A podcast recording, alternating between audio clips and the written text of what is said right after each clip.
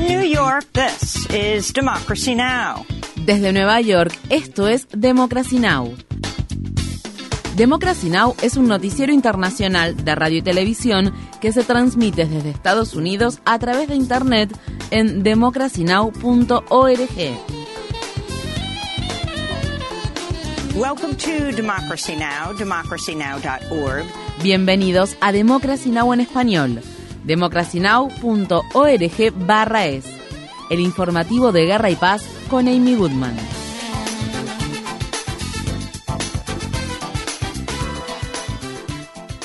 Ocho personas perdieron la vida y otras siete resultaron heridas el sábado luego de que un hombre que portaba un rifle semiautomático abriera fuego en un centro comercial ubicado en Allen, un suburbio del área metropolitana de Dallas, estado de Texas. El sospechoso fue abatido por un oficial de policía. Las víctimas, que tenían entre 5 y 61 años, fueron trasladadas a diferentes hospitales para recibir atención médica. Entre los muertos se encuentran Christian Lacour, un guardia de seguridad del centro comercial de 20 años, y Ashiguaria Tatikonda, una ingeniera india de 27 años, a cuyo prometido, quien resultó herido, le extrajeron dos balas del cuerpo. Un niño pequeño fue hallado con vida debajo del cadáver de su madre, quien murió protegiéndolo. Se recuperaron más de 100 casquillos de bala de la escena de la masacre. Aunque las autoridades aún no han determinado el motivo del ataque, están investigando si el atacante de 33 años tenía vínculos con grupos defensores de la supremacía blanca. El sospechoso llevaba equipo táctico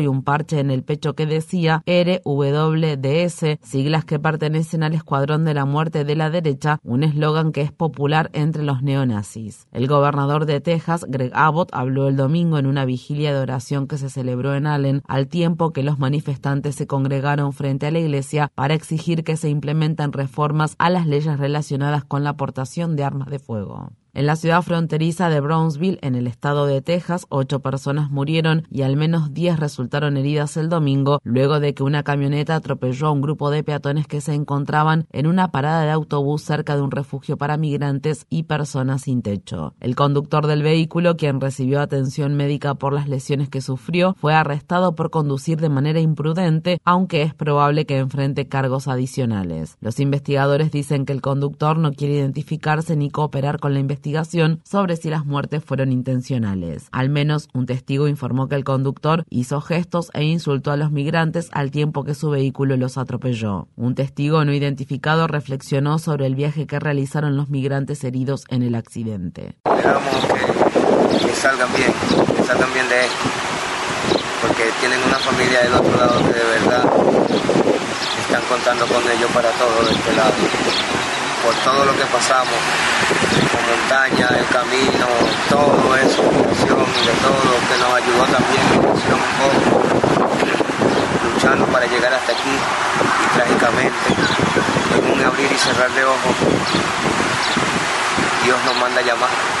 La delegación en Texas de la Unión Estadounidense para las Libertades Civiles señaló que el accidente tuvo lugar luego de que los legisladores de Texas intensificaran durante semanas las políticas contra los migrantes y al tiempo que el gobierno de Biden considera imponer nuevas restricciones al derecho a solicitar asilo en Estados Unidos a partir del jueves, el día en que se pondrá fin a la política migratoria basada en el título 42 del Código de Regulaciones Federales que se inició durante la presidencia de Trump. En un comunicado, la Unión Estadounidense para las Libertades Civiles agregó, el presidente Biden, el gobernador de Texas Abbott y otros funcionarios electos continúan sembrando el miedo sobre la inmigración en lugar de tratar como un tema humanitario las necesidades de las personas que cruzan la frontera. En los territorios ocupados de Cisjordania, un grupo de soldados israelíes dispararon y mataron el sábado a otros dos palestinos, ambos de 22 años, durante una redada que tuvo lugar en un campamento de refugiados ubicado cerca de la ciudad de Tulkarem. Asimismo, en otras partes de Cisjordania, las Fuerzas Armadas israelíes demolieron el domingo una escuela primaria palestina ubicada en la localidad de Yavet al-Dib, cerca de Belén. La Unión Europea, que financió la escuela, condenó su demolición y pidió a Israel que detuviera todas las demoliciones y desalojos. Estas fueron las palabras expresadas por el estudiante Mohamed Ibrahim.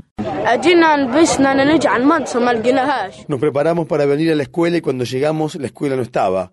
Queremos una escuela ahora, queremos estudiar. Si las Fuerzas Armadas israelíes siguen demoliendo nuestras escuelas, nosotros las seguiremos construyendo. Queremos estudiar en nuestra escuela. Esta era una linda escuela, queremos tener otra.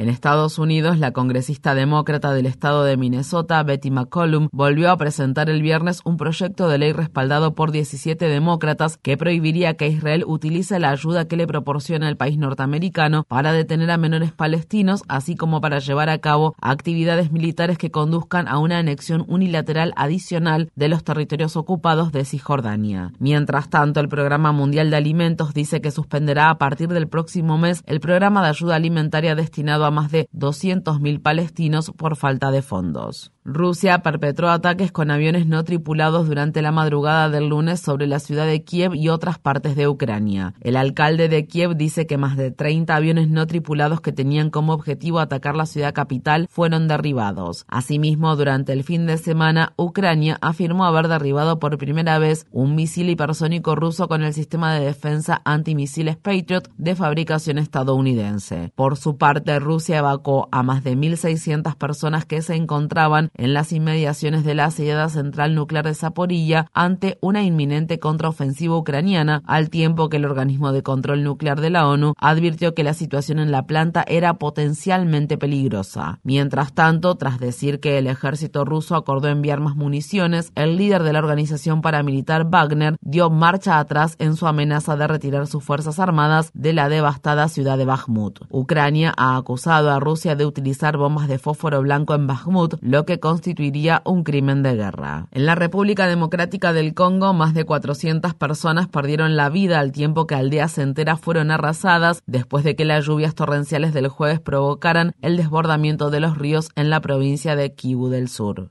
Un líder de una organización local de la sociedad civil dijo que su organización está pidiendo que se proporcione cualquier tipo de ayuda ya que muchas personas lo han perdido todo.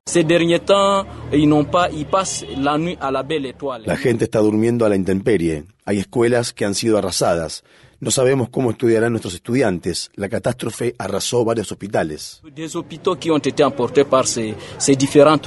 La tragedia se produce pocos días después de que 136 personas perdieran la vida a causa de las inundaciones en el país vecino de Ruanda. Durante su visita a la región, el secretario general de la ONU, Antonio Guterres, ofreció sus condolencias a la población del país africano y dijo, este es otro ejemplo de la aceleración del cambio climático y el desastroso impacto que tienen los países que no han contribuido de manera alguna al aumento de la temperatura global. Durante su visita a Burundi, Guterres también pidió el cese de la violencia en la República Democrática del Congo.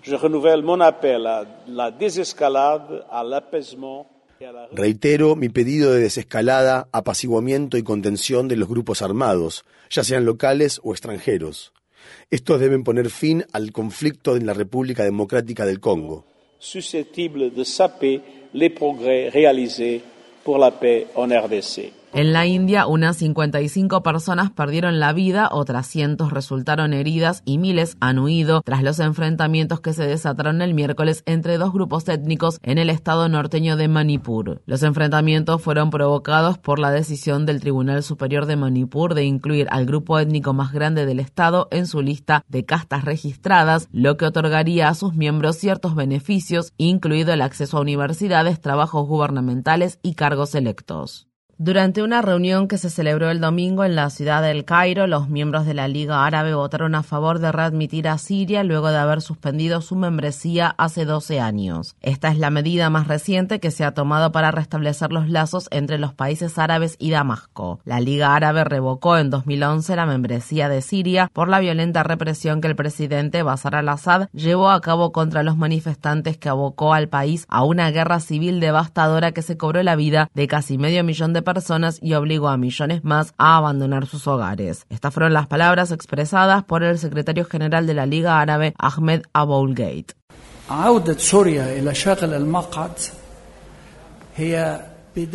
El regreso de Siria es el comienzo de un camino, no el final. Las medidas para resolver la crisis en Siria harán que se demore la implementación de los procedimientos, lo cual se hará de manera gradual. La tarea de este comité es dar seguimiento a dichos procedimientos. Además, esto no implica que se reanuden las relaciones entre los países árabes y Siria. Esta es una decisión soberana que cada país debe tomar por su cuenta.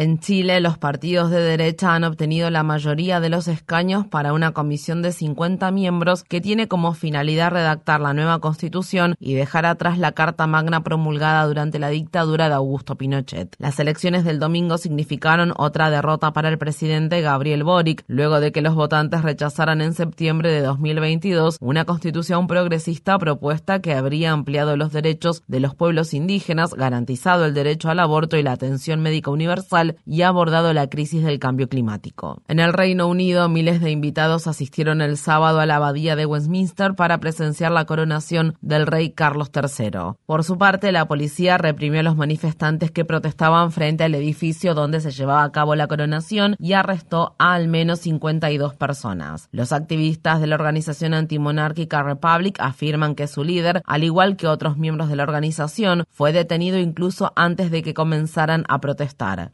Asimismo, activistas de la organización Just Stop Oil y de otras organizaciones ambientalistas también fueron arrestados. Los manifestantes condenaron las leyes que reprimen el derecho a la protesta social, la historia colonial de la monarquía y su carácter antidemocrático.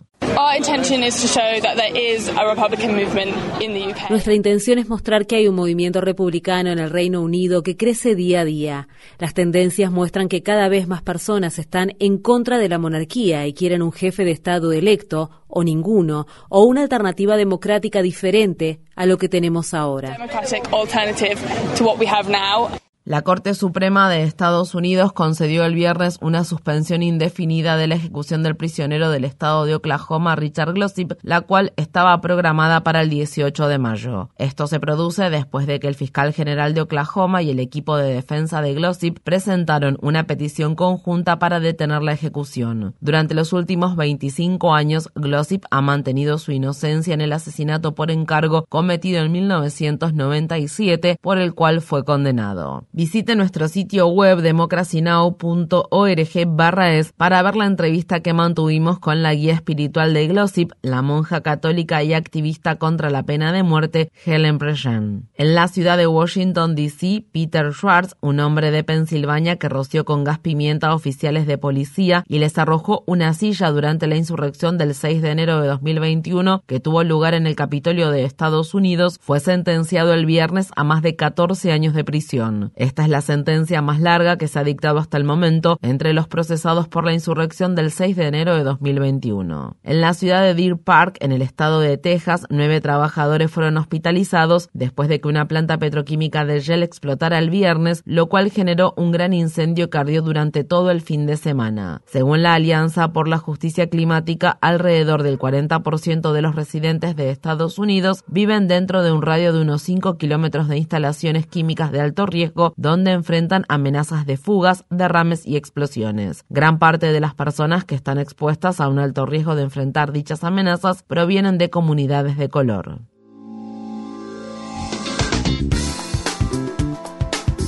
Infórmate bien. Visita nuestra página web democracynow.org/es. Síguenos por las redes sociales de Facebook, Twitter, YouTube y SoundCloud por Democracy Now! es.